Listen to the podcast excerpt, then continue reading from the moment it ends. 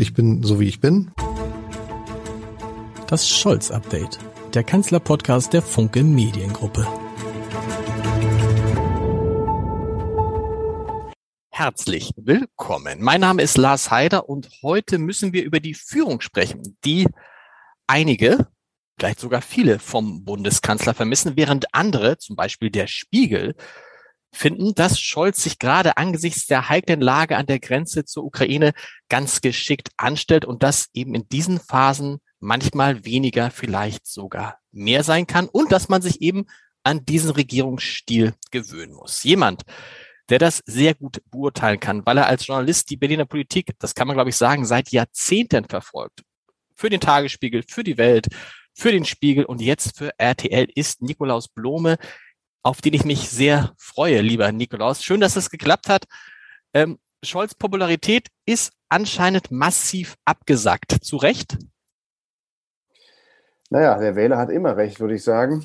Und ähm, das Schicksal dieser Koalition und mithin natürlich des Kanzlers zuvorderst besteht daran, dass mit Corona und Ukraine-Krise der Staat ein anderer ist als für andere Konstellationen oder für andere Regierungen vorher, nämlich ein Staat, wo man jeden Tag regieren muss und jeden Tag sich der Bürger über seine Regierung eine Meinung bilden kann, weil irgendetwas geschieht oder passieren muss, ähm, was den Bürger dann direkt betrifft, natürlich vor allen Dingen bei Corona. Und so eine Situation hatte Angela Merkel zum Beispiel 2013, erinnere ich mich, überhaupt nicht. Da mhm. ging das ganz ruhig los, Glück oder wie auch immer. Und dann standen die Umfragen sechs Monate lang still. Das hatte es noch nie gegeben zuvor. Nach sechs Monaten waren die Umfragen noch genauso, wie sie am Wahltag gewesen waren. Weil die Bürger sich erst ganz, ganz, ganz langsam ein Bild machten, weil halt noch nicht so viel von der Regierung zu sehen sein musste. Anders als jetzt. Jetzt würde man gerne mehr von der Regierung sieht. Und was man sieht, ist überwiegend schlechtes Handwerk. Findest du, dass es schlechtes Handwerk ist oder ist es schlechte Kommunikation? Also zuvor ist es schlechtes Handwerk. Und dann ist es auch mit Kommunikation nicht mehr zu retten. Erster Fall sicherlich ähm, das RKI verkürzt den genesenen Status über Nacht von sechs auf drei Monate. Das hat, glaube ich, eine ganze Reihe von Leuten getroffen, aber mit Sicherheit äh, Millionen von Leuten verunsichert. Ähm, das durfte das RKI. Es wusste halt noch keiner, dass das RKI es durfte, außer dem RKI selbst. So geht es halt nicht. Hm. Und dann muss der Minister einräumen, er sei selbst von, überrascht worden. Das ist aber seine nachgelagerte Behörde. Also das hätte so nicht passieren dürfen und war kommunikativ nicht mehr zu retten. Zweiter Fall. Bei Robert Habeck, dem neuen Wirtschafts- und Klimaminister, läuft die Förderung für Zehntausende Häuslebauer aus und er merkt es nicht richtig. Hat er nicht selber verfügtes Auslaufen, das hat er übernommen, aber da denke ich mir, bei einer halbwegs soliden Übergabe eines Hauses muss dem Minister auffallen, oh, da läuft was aus. Entweder wir verlängern jetzt mal formlos für ein paar Monate, damit wir nicht ins Loch fallen, oder aber man fällt halt ins Loch. Das darf nicht passieren. Das sind Anfängerfehler und ich staune dann, dass diese Anfängerfehler auch Olaf Scholz nicht aufgefallen sind. Denn das ist ja eigentlich sein Anspruch, dass er seine Ministerinnen und Minister machen lässt, aber eben schon auch vorgibt, in welche Richtung es geht und natürlich immer auch mit guten Ratschlägen zur Seite steht. Haben die ihn einfach nicht gefragt? Ich glaube, das sind Dinge, die zwar eine irrsinnige Wirkung entfaltet haben in der Bevölkerung, also beim Wähler, weil man halt zum ersten Mal auf konkretes, dann handwerklich schlechtes Regierungshandeln getroffen ist, das quasi in den Alltag hineingestrahlt hat. Aber trotzdem diese jeweiligen Entscheidungen oder Fehler, die dazu geführt haben, waren ja irgendwie ausgelöst auf eher niederer Schwelle in der Bürokratie mhm. des Hauses Habeck und in einer allerdings sehr wichtigen nachgelagerten Behörde von Herrn ähm, Lauterbach. Ich glaube nicht, dass Olaf Scholz oder das Kanzleramt das hätte unbedingt kommen sehen müssen. Dem Kanzleramt oder Olaf Scholz muss man ganz andere Vorwürfe machen ähm, oder Schwächen attestieren, dass nämlich einfach nicht ganz klar ist, was der Bundeskanzler in zentralen Fragen, die er selber zum Teil angestoßen hat, wirklich will. Und ob er es auch schnell haben will, wie zum Beispiel eine Impfpflicht oder ob es ihm eigentlich egal ist, wann sie kommt weil er sich nicht sicher sein kann, dass er eine eigene Ampelmehrheit im Bundestag dafür findet. Findest du es tatsächlich so überraschend, wie er jetzt kommuniziert? Denn wir alle wussten doch und die Bürgerinnen und Bürger haben ihn gewählt, haben jemanden gewählt, von dem man wusste, der antwortet auf Fragen nicht, der redet nicht gern vor Kameras, der sagt eigentlich ungern etwas. Und nun stehen wir alle da und sagen, okay, es ist offensichtlich noch schlimmer, als es vorher war. Das muss man ja sagen. Also selbst ich, den, äh, du kennst ihn ja auch lange. Also ich habe selten ihn so wenig reden hören und man fragt sich, warum ist das so? Aber kann man ihm das vorwerfen? Weil wir haben doch genau diesen Typen gewählt, der sozusagen so ähnlich ist wie Angela Merkel, die ja auch, das, das wirkt jetzt anders, aber die ja auch nicht viel gesprochen hat, oder? Hm, also, er macht es so weiter, wie Angela Merkel es zuletzt gemacht hat. Da liegt aber auch schon der Denkfehler. Am Anfang ihrer Amtszeit hat Angela Merkel sehr viel kommuniziert. Mhm. Und dann wurde das mit Wellen mal mehr, mal weniger, aber auf der ganz langen Linie eher immer weniger und am Ende war es fast gar nichts mehr außer in Wahlkämpfen. Also ein, äh, Olaf Scholz überspringt, wenn man so will, die ersten 12, 13, 14 Jahre der Amtszeit Angela Merkels und macht dann da weiter. Das halte ich für verwegen und für falsch. Und ich finde, jemand, der wenig sagt oder äh, Fragen ausweicht, weil er sich noch nicht abschließend eine Meinung gebildet hat oder noch gucken will, ob er den Kompromiss auch zustande bringt, finde ich auch unbefriedigend, habe aber ein gewisses Restverständnis dafür, äh, sowohl als Bürger als auch als Journalist, wiewohl es als Journalist einen natürlich immer ärgert. Aber Olaf Scholz ist Next Level Shit. Ähm, man stellt ihm eine Frage und er beantwortet eine andere. Also man fragt, wie viel Uhr es ist und der Antwort, es regnet. Das ist eine Form von Arbeits- und Kommunikationsverweigerung, die kannte ich bislang noch bei niemandem. Angela Merkel ist ausgewichen, Christian Lindner weicht auch aus, äh, keine Ahnung, Gerhard Schröder hat das vielleicht auch getan, name it, aber Fragen einfach zu ignorieren, um eine andere, die gar nicht gestellt war, zu beantworten, das ist schon mal eine eigene Kategorie. Aber jetzt ja nichts Neues, ne? Also das, man kennt das ja von ihm seit äh, seit langer Zeit. Man hat ja nur gedacht, jetzt wo er Kanzler ist, also dieses Ziel erreicht hat, was er immer erreichen wollte, dass er sich dann verändert. Aber im Gegenteil, es wirkt wie ein Spiel, das ihm Freude macht, auch in, mit Journalisten, auch in sowas wie einer Bundespressekonferenz. Das ist ja eine Farce teilweise, wenn Scholz da sitzt und auf Fragen, also du sagst es, das ist schön, er antwortet auf Fragen, die gar nicht gestellt wurden. Macht Ihnen das Spaß, die Journalisten quasi so, so auflaufen zu lassen? Das weiß ich gar nicht genau. Ähm, ähm, mein Eindruck ist, dass ich glaube, dass die, in der Sozialdemokratie, also in der SPD, wo man also andersrum, man muss bei jeder neuen Regierung ja den Resonanzraum betrachten, den sie hat, wenn sie das anfängt. Der Resonanzraum des Staates von Olaf Scholz ist auch der Start von Rot-Grün 1998. Vollständiges Chaos. Die waren nach einem halben Jahr im Prinzip schon fertig und haben sich dann so halt so durchgehangelt. Dann ging ähm, Oskar Lafontaine weg und dann kriegte das irgendwie Gestalt und auch einen gewissen Zusammenhalt. Aber die ersten sechs Monate müssen ein vollständiges Desaster gewesen sein. Ich habe das nur aus der Ferne aus Brüssel verfolgt, aber da überschlugen sich die Zeitungen, die können es nicht. Äh, die CDU machte sich schon Hoffnung, dass sie auseinanderfallen würden und dass man also nach den Kohljahren ganz schnell wieder an die Macht käme, etc. etc. Ähm, mit diesem Resonanzraum oder Teilresonanzraum tritt Olaf Scholz also, glaube ich, auch an und will vor allen Dingen keine Fehler machen. Deshalb werden ihn die Fehler, die da passiert sind, so sehr wurmen. Mhm. Und deshalb spricht er, wie er spricht. Und ähm, ich glaube, diese Regierung hat sich noch nicht gefunden. Die kennen einander noch nicht gut genug, was kein großes Wunder ist. Sehr komplizierte Regierung, auch wenn die Regierungsbildung einfach ausschaute. Ähm, also da weiß man noch nicht ganz genau, blind, was der FDP-Nachbar oder der grüne Nachbar in der Regierungsbank machen wird, wenn man selber das und das tut. So kommt, glaube ich, auch diese Ukraine-Politik zustande.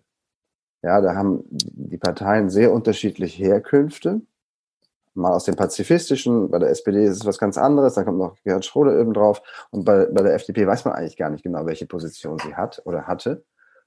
Und das jetzt unter einen Hut zu kriegen, ähm, ist, glaube ich, extrem schwer. Peinlich, dass es nicht gelingt. Schlimm für die Regierung. Aber verständlich, dass Olaf Scholz das nicht, da nicht eigene Flanken die ganze Zeit aufmachen will. Also wie gesagt, das Ergebnis ist bedauernswert und beklagenswert. Aber ich glaube, es hängt mit der Unsicherheit dieser neuen Regierung zusammen. Und signalisiert dann auch nach außen, also in die anderen Ländern. Ich hatte neulich ein langes Gespräch mit dem Wall Street Journal dazu, die sagen, was ist denn mit dem Kanzler? Ist der so cool oder ist der so unsicher? Das weiß man halt, das weiß man nicht. Bei Angela Merkel wusste man, ne, die ist sozusagen der Anker in Europa. Und Scholz ignoriert oder unterschätzt offensichtlich, dass man ihn halt in Europa, auch in der Welt noch gar nicht kennt und gar nicht sagen kann, ist das jetzt ein schwacher Kanzler oder ist das jetzt ein besonders starker Kanzler? der im Hintergrund die Fäden zieht und uns in drei Wochen mit, mit einer Einigung über den Weltfrieden überrascht. Ja, das hat ja Angela Merkel auch nicht hingekriegt, muss man sagen. Sie hat dieses Minsker Abkommen hingekriegt, aber es ist das Papier leider nicht wert oder war es nie wirklich wert, auf dem es steht. Ähm, das ist ja munter weitergegangen. Man hat den Konflikt irgendwie eingefroren, aber unterhalb, wenn man es will, der Eisdecke, um in dem Bild zu bleiben, ist ja noch eine ganze Menge an militärischer Aktion, an Aggression und Provokation. Und da sterben jeden Tag oder mhm. nicht jeden Tag, aber doch immer wieder ukrainische Soldaten wie in einem regelrechten Krieg, den aber keiner erklärt hat, zumindest nicht Wladimir Putin bislang. Ähm, aber trotzdem da undercover führt oder führen lässt.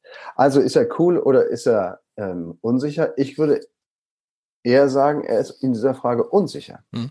Der hat bestimmt gute Nerven, sonst wäre er nicht da gelandet, wo er gelandet ist. Ähm, aber da kennst du ihn besser. Aber das ist hier Unsicherheit, weil er nicht weiß, wie mit dem Gewicht Deutschlands umzugehen ist in diesem hochkomplexen Zusammenhang.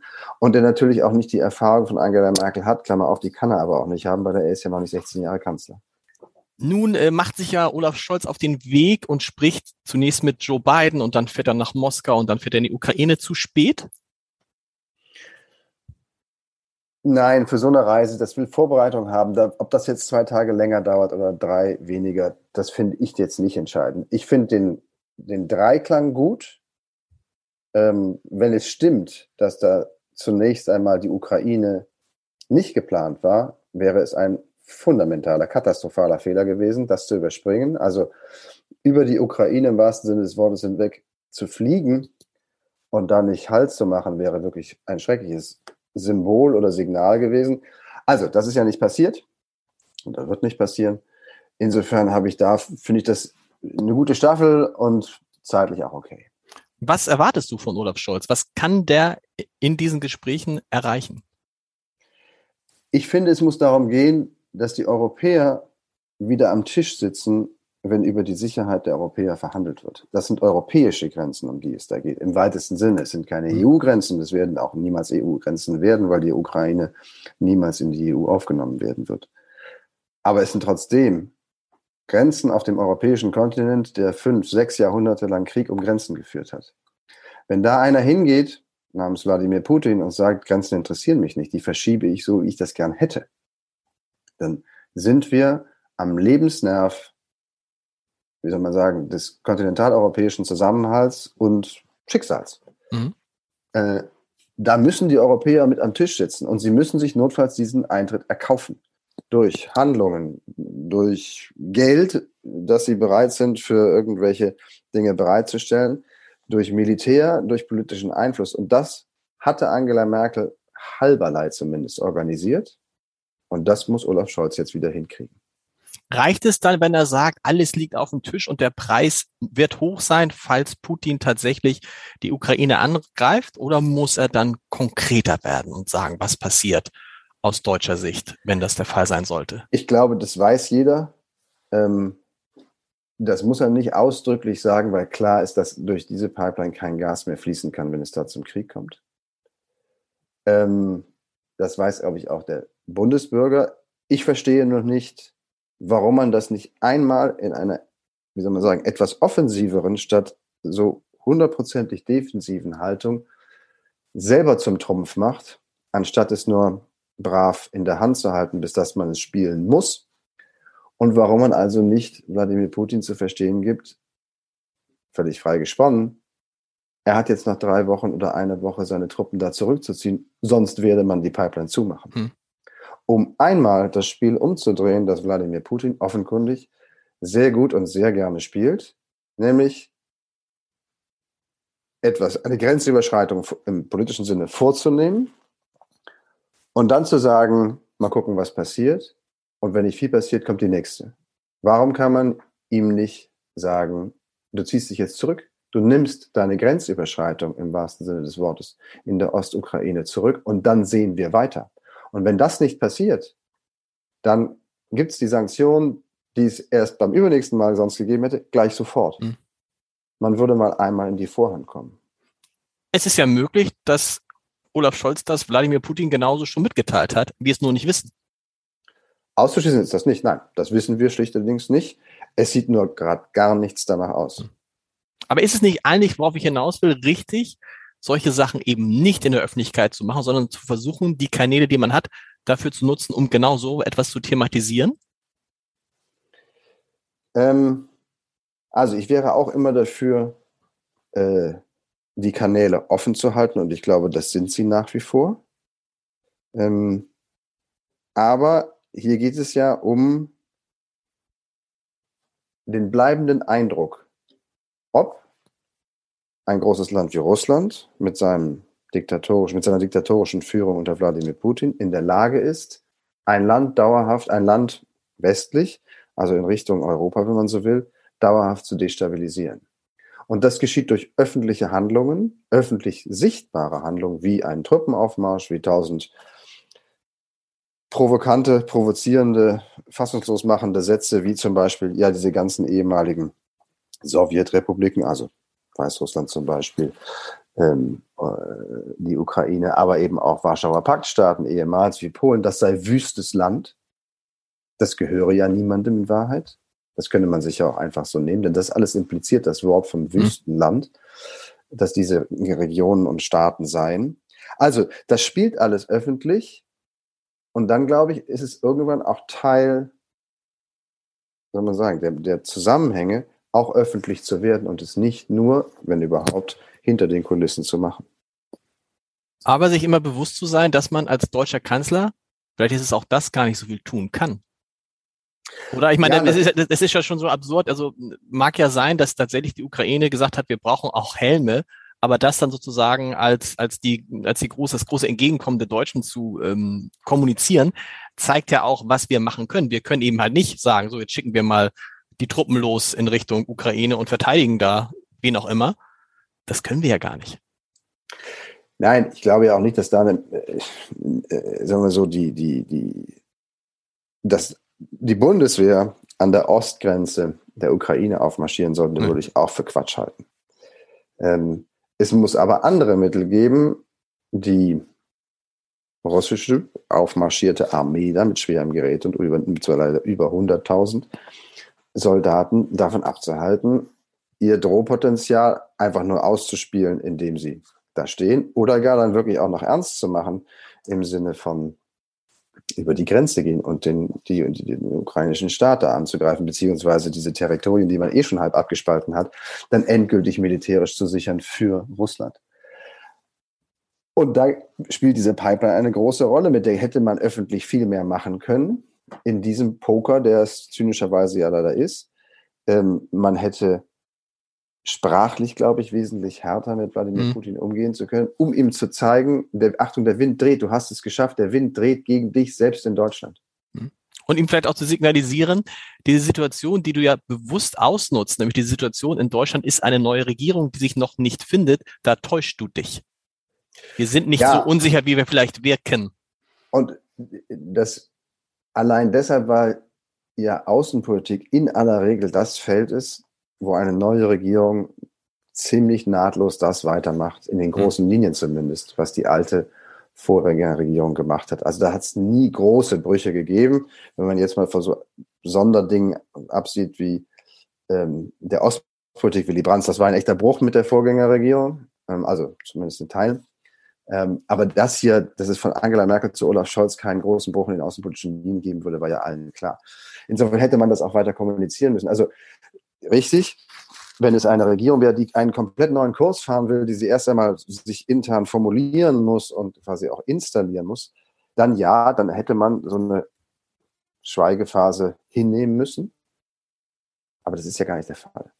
Hm. Ja, und Frau Baerbock spricht ja, soweit das in ihrer bescheidenen Macht als Außenministerin steht, durchaus Klartext. Interessanterweise stärker als, stärker als Olaf Scholz, ne?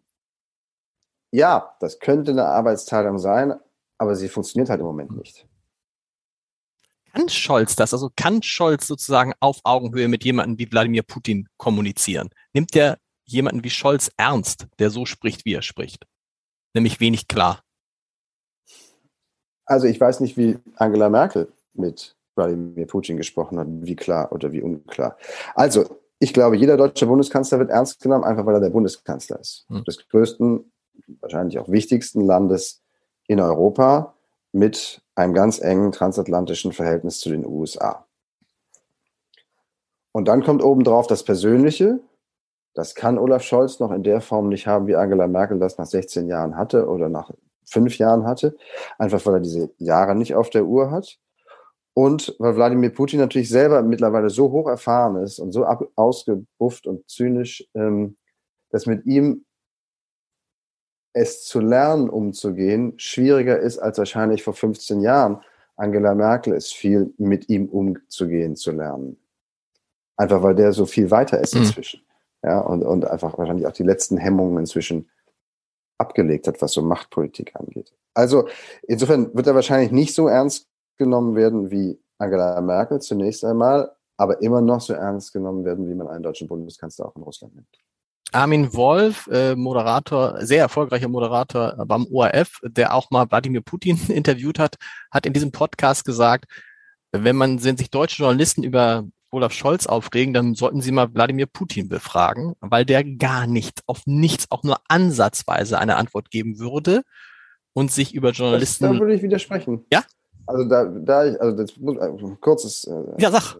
Selbstprahlen. Ich habe also mit Kai Diekmann zusammen für Bild 2016, ganz Anfang Januar 2016, also wenn man so will, vor sechs Jahren, ein Interview mit Wladimir Putin geführt und ja, der redet sehr, sehr viel, das sind dann wirklich Monologe, aber da ist dann schon einiges drin. Daher hm. stammt zum Beispiel der Satz, äh, Grenzen interessieren mich nicht, mich interessieren nur Völker. Was natürlich heißt, wenn immer irgendwo äh, dreieinhalb ähm, vermeintliche Angehörige einer russischen Minderheit den Finger heben, jenseits einer Grenze, würde sich Wladimir Putin im Prinzip aufgefordert fühlen zu sagen, die muss ich jetzt retten gehen. Passt ja gerade ganz gut. Ja, weshalb natürlich dieses Baltikum mit einem hohen Anteil russischstämmiger Bevölkerung immer in der Angst lebt, leben muss, dass Wladimir Putin sagt, ihr behandelt die russische Minderheit so schlecht, da komme ich jetzt weil Grenzen zählen nicht. Und das waren glasklare Sätze. Zum Teil witzigerweise auf Deutsch gesprochen auch. Ähm, aber weil er das kann und zum Teil auch nuancierter formulieren kann als sein, hm, damals zumindest, als sein Dolmetscher. Zumindest bei bestimmten Begriffen sehr genau die Nuancen kennt. Also, das würde ich nicht sagen. Also, das, ich fand es ein sehr klares Interview. Sonst, sonst habe ich, ich habe sonst keins geführt. Insofern ist meine empirische Basis schmal, aber dann Zumindest die Frage war natürlich, wenn dann zwei Menschen aufeinandertreffen, die beide nicht das sagen, was sie eigentlich denken, dann ist das Gespräch eigentlich schon von vornherein schwierig. Ja, ich glaube, dass die große Schwierigkeit dieses Gesprächs mit Wladimir Putin, so hat es auch Angela Merkel ähm, äh, mal geschildert oder mehrfach geschildert nach solchen Gesprächen 2014 fortfolgende, also nach der Annexion äh, der Krim, ist überhaupt erstmal the common ground. Also sich darüber klar zu werden, was ist jetzt passiert. War das jetzt eine völkerrechtswidrige Annexion oder was ganz Normales? Äh, hatte es jetzt eigentlich russische Truppen auf der Krim gegeben oder nicht? Äh, ist es ein Zustand, den man auch wieder rückgängig macht? Oder bleibt das jetzt für immer? Also, bevor man das nicht hat, ja, gibt es jetzt eigentlich noch russische Truppen und Panzer in der Ostukraine? Ja, nein, weiß nicht. Mhm. Ähm, das muss man ja einmal erstmal klargestellt haben. Dann kann man sich da, keine Ahnung, geheimdienstliche Unterlagen um die Ohren hauen, Satellitenbilder, ich weiß es nicht. Aber es geht auch um die Denke. Denn wie gesagt, wenn aus gutem Grund einem Land wie der Bundesrepublik Grenzen heilig sind, der anderen Seite aber nicht, dann fehlt halt die Geschäftsgrundlage, ähm, wie soll man sagen, the common ground, der gemeinsame Grund, auf dem man dann über Probleme redet und versucht auch einen Kompromiss zu finden vielleicht. Aber ich glaube, das ist das entscheidende Problem mit Wladimir Putin im Moment, dass er in einer ganz anderen Welt lebt, als der Rest Europas naturgemäß leben muss. Wenn ich dir so zuhöre, habe ich immer mehr Verständnis eigentlich für Olaf Scholz, denn die Lage ist ja so kompliziert und man weiß so wenig darüber. Was soll der denn sagen? Man fordert von ihm, dass er sich äußert, dass er uns Bürgerinnen und Bürgern die Angst nimmt, aber er kann ja eigentlich gar nichts sagen, ohne zu spekulieren oder ohne Dinge zu sagen, von denen er gar nicht weiß, ob sie stimmt. Ist es da nicht naja. besser, ist es da nicht tatsächlich besser, einfach mal nichts zu sagen, wenn man nicht, wenn man, wenn man einfach nicht weiß, wie es weitergeht? Ja, also wenn man nichts zu sagen hat, sollte man auch nicht so tun, als hätte man was zu sagen. Da bin ich sofort dabei. Aber noch einmal, hier geht es ja um Kommunikation, um den Leuten klarzumachen, wir tun, was wir können. Ob das genügt, wird man Genau, dann okay. sehen und das ist sehr, sehr schwer. Aber zum Beispiel zu kommunizieren, okay, wir haben begriffen, wir haben zu viel russisches Gas. Wir stellen fest, der alte Satz, Russland liefert immer Gas, ob es schneit oder die Sonne scheint, ob in Afghanistan Krieg geführt wird oder nicht, das russische Gas kommt immer. Der Satz scheint nicht mehr zu stimmen. Hm.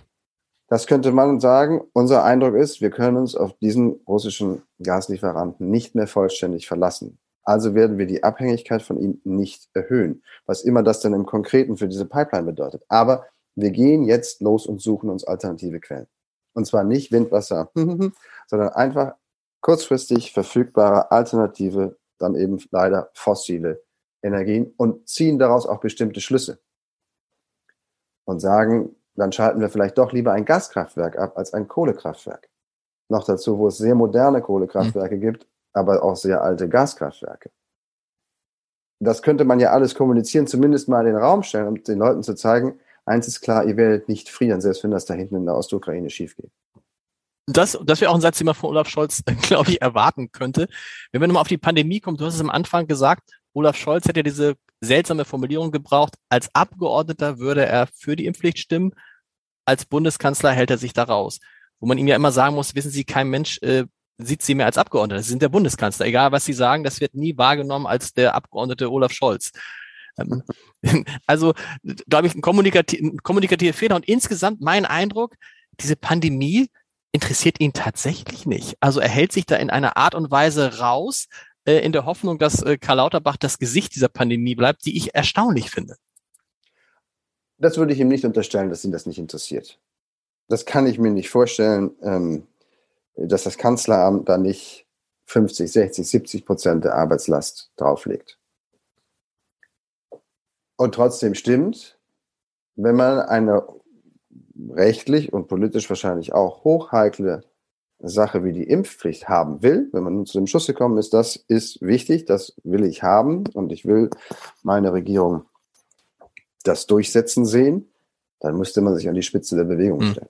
Dann kann man nicht von hinten führen und sagen, lasst mich mal hinter den Baum.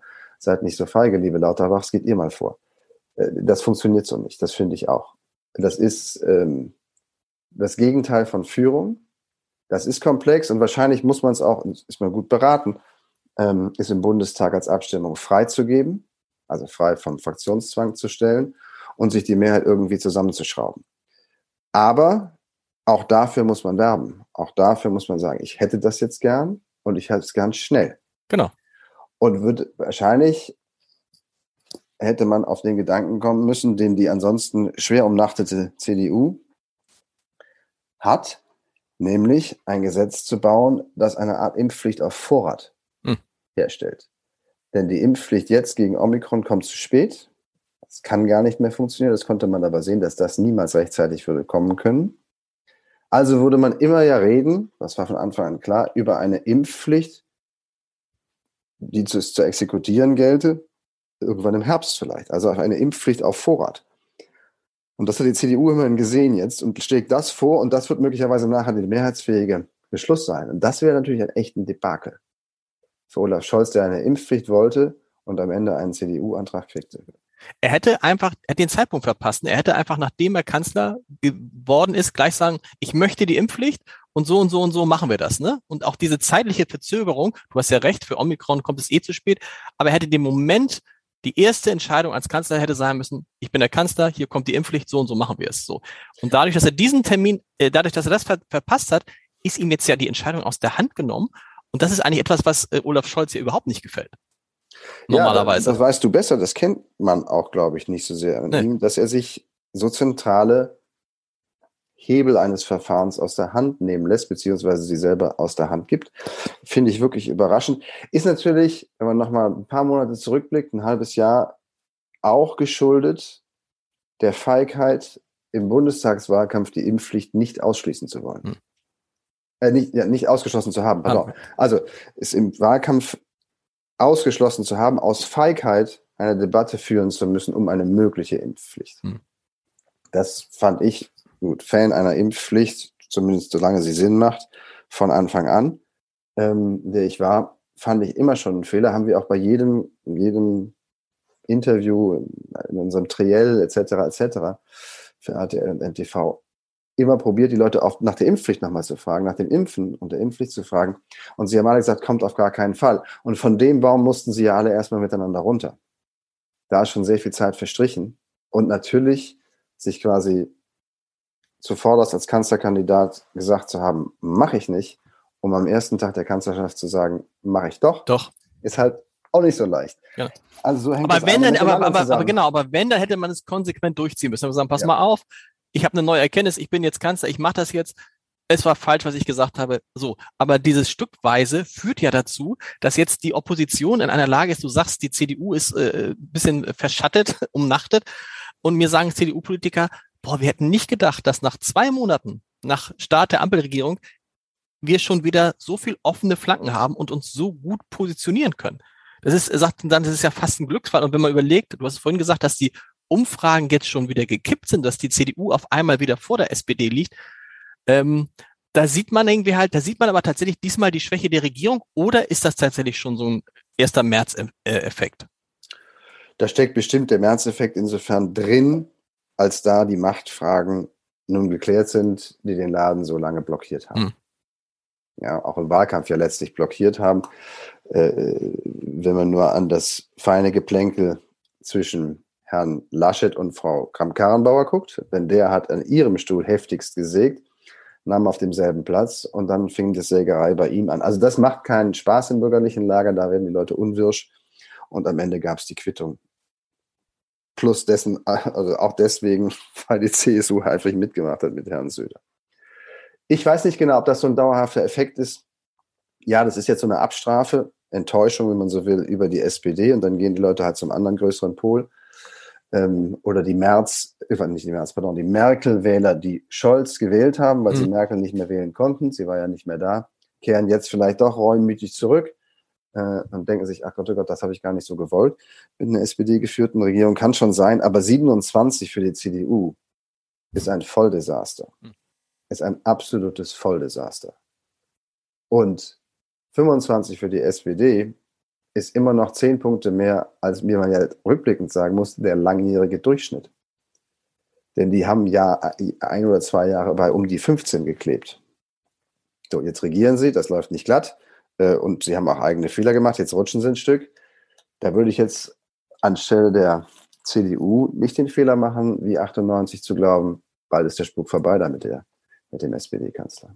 Weil abgerechnet wird wesentlich später, spätestens in vier Jahren und nehmen wir jetzt mal an, die Pandemie läuft jetzt so langsam aus, das mit der Impfpflicht klappt irgendwie, wir haben keine Welle im Herbst, dann ist das schon mal ein Punkt für Scholz. Dann hat, hat er diesen Teil schon mal ganz gut hingekriegt. Ja, gut, sagen wir so, mit dem zwei Jahr Vorlauf seiner Vorgängerin hat man das dann alles in allem ganz gut hingekriegt. Dann wird sicherlich noch viel nachgewaschen werden müssen an, an Unzulänglichkeiten des Staates auf all seinen Ebenen. Mhm. Daraus kann man vielleicht auch so ein Reformmomentum machen, aber vor allen Dingen sind es einfach desaströse Unzulänglichkeiten. Ähm, also das, die Pandemie ist hier, glaube ich, also ich glaube, dass Deutschland immer noch ganz gut und unterm Strich durch diese Pandemie gekommen ist aber so unfassbar viel schlechter, als es hätte sein können, wenn man nicht mit der, wie soll man sagen, mit den, mit den staatlichen Abläufen im 19. Jahrhundert stecken geblieben wäre. Hm. Leicht übertrieben. Merkst du auch, dass die Pandemie eine gute Seite hat? Äh, merkt ihr das auch bei RTL? Mein Eindruck ist, ist, ihr merkt es, weil ihr euer Programm verändert, dass das Interesse an Politik ein anderes geworden ist und dass auch das Interesse am politischen Gespräch auf einmal ein anderes geworden ist. Dass man auch im Fernsehen, Markus Lanz ist ein super Beispiel, lange Gespräche über Themen, politische Themen machen kann, von denen man noch vor einem halben Jahr gedacht hätte, hm, Fernsehen kannst du das nicht tun. Nein, das Bedürfnis offenkundig. Ich glaube sogar über alle Sender, aber ich kann jetzt mhm. für die sprechen, für die ich jetzt arbeite, RTL NTV, also ein Breitbandsender wie RTL, große Wundertüte mit allem drin, von Information bis Entertainment und einem Sparten-Nachrichtenkanal NTV. Über diese ganze Bandbreite merkt man verstärkte Nachfrage nach journalistischen Inhalten. Gut, bei NTV sowieso. Da gibt es auch nicht viel anderes als rein journalistische Inhalte. Aber bei RTL merkt man da eine Verschiebung. Oder sagen wir so, ein wachsendes Interesse an einem Segment ähm, im Vergleich zu dem Interesse an diesem Segment vor fünf, sechs, sieben Jahren. Eindeutig. Das hat mit der Pandemie zu tun. Es hat aber, glaube ich, auch mit einer allgemeinen, dann doch Politisierung der Gesellschaft mhm. zu tun, die wir an der Spitze nicht mehr schön finden, weil sie in so eine Radikalisierung auch gekippt ist, an der Spitze. Aber offenkundig liegt ein breiter Unterstrom politischen Interesses zugrunde, der breiter ist und stärker ist, als er das zuvor war. Spielt uns, den Journalisten, natürlich sehr in die Karten, freut uns sehr. Ähm, ich glaube, das ist, Corona hat darauf nochmal eine Sonderkonjunktur gesetzt, weil die Leute einfach gemerkt haben, was die da machen in Berlin oder in den Landeshauptstädten, das betrifft meinen Alltag jeden mhm. Tag aufs Neue. Und ich will es und, und, und, ich will es verstehen. Ne? Ich will es jetzt auch endlich. Ich will endlich verstehen, worum es geht. Ich will erklärt mir das, worum es geht. Ich ja, will nicht einfach informiert, nur informiert genau. mich, äh, haltet mich auf dem Laufenden und erklärt mir, warum die das machen, was sie da machen hm. und was das für mich bedeutet. Kann ich mir entweder selber herleiten oder man kriegt auch das noch erklärt. Also große, große Nachfrage nach ähm, Information und das ist natürlich in, in aller Regel dann politische Information ähm, weil alles, was die, wenn die Politik so alltagsrelevant wird, wie sie in dieser Zeit gewesen ist, dann gibt es da eine riesengroße Schnittmenge zwischen Alltagsbedürfnis und politischer Informiertheit. Und gibt es da also nicht passt auch, gut für ja. uns. Gibt es da nicht auch ein Bedürfnis nach einer politischen Talkshow im Privatfernsehen? Ich habe mir das mal angeguckt, also die großen Talkshows, die wir alle kennen, Anne Will, Maybrit Illner, äh, Plasberg, Markus Lanz, das sind Dinge, die sind zwischen 12 und, glaube ich, 22 Jahren gibt es die, ja? Du outest dich, und das tut mir natürlich weh, als Nicht-RTL-Gucker. Das muss sich ändern und hätte sich ändern können. Nicht. Am vergangenen Sonntag, zwei Tage her, da haben wir nämlich um 22.15 Uhr nochmal mit einem politischen, gesellschaftlichen, entertaining Talk-Format experimentiert. Stern TV am Sonntag. No. Habe ich nicht gesehen. Die erste habe ich gesehen. Die erste habe ich gesehen. Gut, du hast also und das in Teilen auch fortentwickelte, optimierte, perfekt rundlaufende, nee, noch nicht ganz, Format ähm, Stern TV am Sonntag, also mit Frau Ludowig, meiner großartigen Kollegin, mhm. Und mir ähm, äh, in den Moderatoren Sesseln nicht gesehen, aber da haben wir genau das probiert, es anders zu schneiden, die Themen anders zu schneiden, mehr Themen in eine Sendung zu bringen, aber ein Thema auch jedes Mal, meistens zumindest, ähm, durch ein, jemanden Normales in Anführungsstrichen mhm. ähm, repräsentieren zu lassen, der eine Geschichte mitbringt, aus der sich das Thema entwickelt. Also, kleiner Exkurs. Wir hatten äh, aus Anlass der Polizistenmorde, dieser unfassbaren Polizistenmorde im Kusel, hatten wir einen Polizisten dort sitzen, der selber einmal ins Koma geschossen worden ist, mhm. vor 20 Jahren in Berlin. Und einfach nur erzählte, wie, was das für ein Moment ist, wenn man in so eine Mündung guckt und er sagt, das, das Erste, was passiert, man glaubt, man ist so gebannt, dass man in die Mündung eines Kanonenrohrs schaut, mhm. wenn man in die Mündung einer Pistole schaut in dem Augenblick, wo es dann möglicherweise gleich knallt. Und bei ihm hat es eben geknallt und der lag über 80 Tage im Koma. Und daraus haben wir einen Talk entwickelt ähm, über, was macht das mit Polizisten? Was ist das für ein Beruf, die Polizei? Was ist die Gesellschaft, in der sie sich bewegen? Was bedeutet es, wenn die, die für Sicherheit sorgen sollen, zusehends verunsichert sind, weil sie auf eine Gesellschaft stoßen, die bis in die Mitte hin nicht mehr bereit ist, einer Uniform, einer Polizeiuniform Respekt zu zahlen, egal ob da ein Mann oder eine Frau drin steckt. Und das war, glaube ich, eine ganz gute Geschichte, quasi, wo man aus dem Einzelfall oder meinetwegen aus Anlass dieses unfassbar traurigen Falles über eine persönliche Geschichte in eine breite politische Debatte kommt. Und das kriegt man nie mit Politikern hin. Ja, da sitzen halt dann an diesem Tisch sitzen Leute, die entweder so eine Geschichte mitbringen, weil sie betroffen sind, oder aber politisch diskutieren wollen, wie man mhm. ganz normale Menschen politisch diskutieren. Aber ohne, sagen wir mal so, im Zweifelsfall auch mal ohne Politiker. Aber kriegt man das wirklich ohne Politiker hin? Oder müssen wir nicht einfach als Journalisten sagen, wir müssen die Politiker anders befragen? Wir können die halt nicht, wir können denen halt nicht durchgehen lassen, dass sie in Sendungen bei euch kommen, weil sie ja nicht deine Fragen beantworten wollen, sondern weil sie dieses riesige Publikum erreichen wollen und weil sie im besten Sinne überzeugen wollen. Und das, das muss man, das muss man ja wir, aufbrechen, ne? Absolut. Aber dann müssen wir gute, um nicht zu sagen bessere Interviews führen das ist das eine Format. Dafür muss man vielleicht auch Flächen bereitstellen, die nicht an jedem Tag bereitstehen, auch in der ARD, im öffentlich-rechtlichen ARD und ZDF nicht. Ja, kann sein, aber das ist nicht eine Talkshow, eine politische, gesellschaftliche Talkshow. Und wie man die neu erfindet, in Anführungsstrichen, ist eine andere Aufgabe. Hm. Und ich frage mich, ob, oder sagen wir so, was wir, woran wir kein großes Interesse hatten, waren einen weiteren Stuhlkreis nunmehr im privaten äh, Fernsehen, im Privatfernsehen aufzustellen, der Anne Will kopiert mhm. oder Maybrit Illner kopiert. Ähm, wenn das dort noch funktioniert, freut mich das für die Kollegen. Ich habe meine Zweifel, ob das noch funktioniert. Warum hast du ähm, Zweifel? Ähm, weil es ritualhaft geworden ist. Mhm. Es sind aus Gründen, die ich nachvollziehen kann, immer dieselben Personen. Und es ist ritualhaft.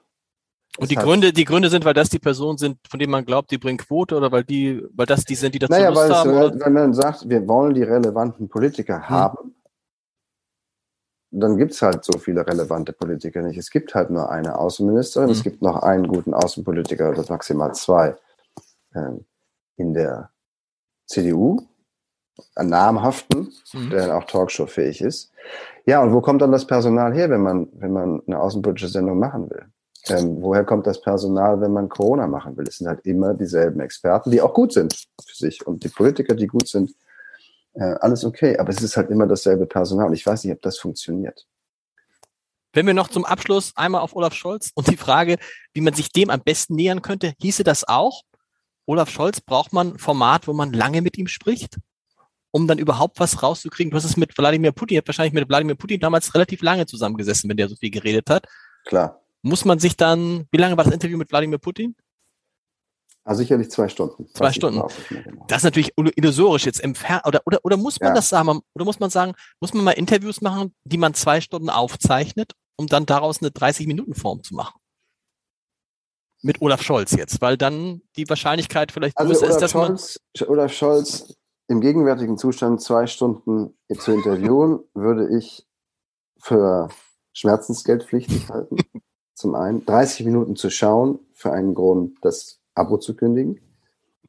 Ähm, nein, da müssen wir, äh, sagen wir so, das Format, wo Olaf Scholz, wie er im Moment nicht gibt, und ich glaube, das wird sich ändern, aber wie er sich im Moment gibt, für, gibt es für Olaf Scholz kaum ein Format, ähm, dem man sich nicht entziehen kann. Also, und es einfach nur zu verlängern, würde daran zunächst einmal nichts ändern, glaube ich. Also lange Rede, kurzer Sinn. Ähm, Länger Olaf Scholz heißt jetzt nicht besser Olaf Scholz. Vielen Dank. Nächste Woche an dieser Stelle Wolfgang Kubicki. Ähm, dann, der wird sicherlich auch ein bisschen was über die Impfpflicht sagen. Das Buch zu diesem Podcast gibt es in der dritten Auflage wieder im Buchhandel. Und ich danke Nikolaus äh, recht herzlich. Und nächste Woche, Sonntag, wieder RTL gucken.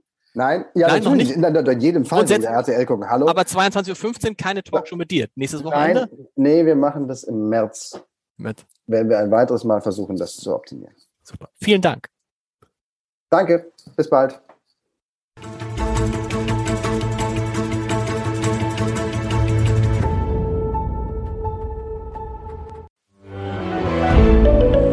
Ein Podcast von Funke.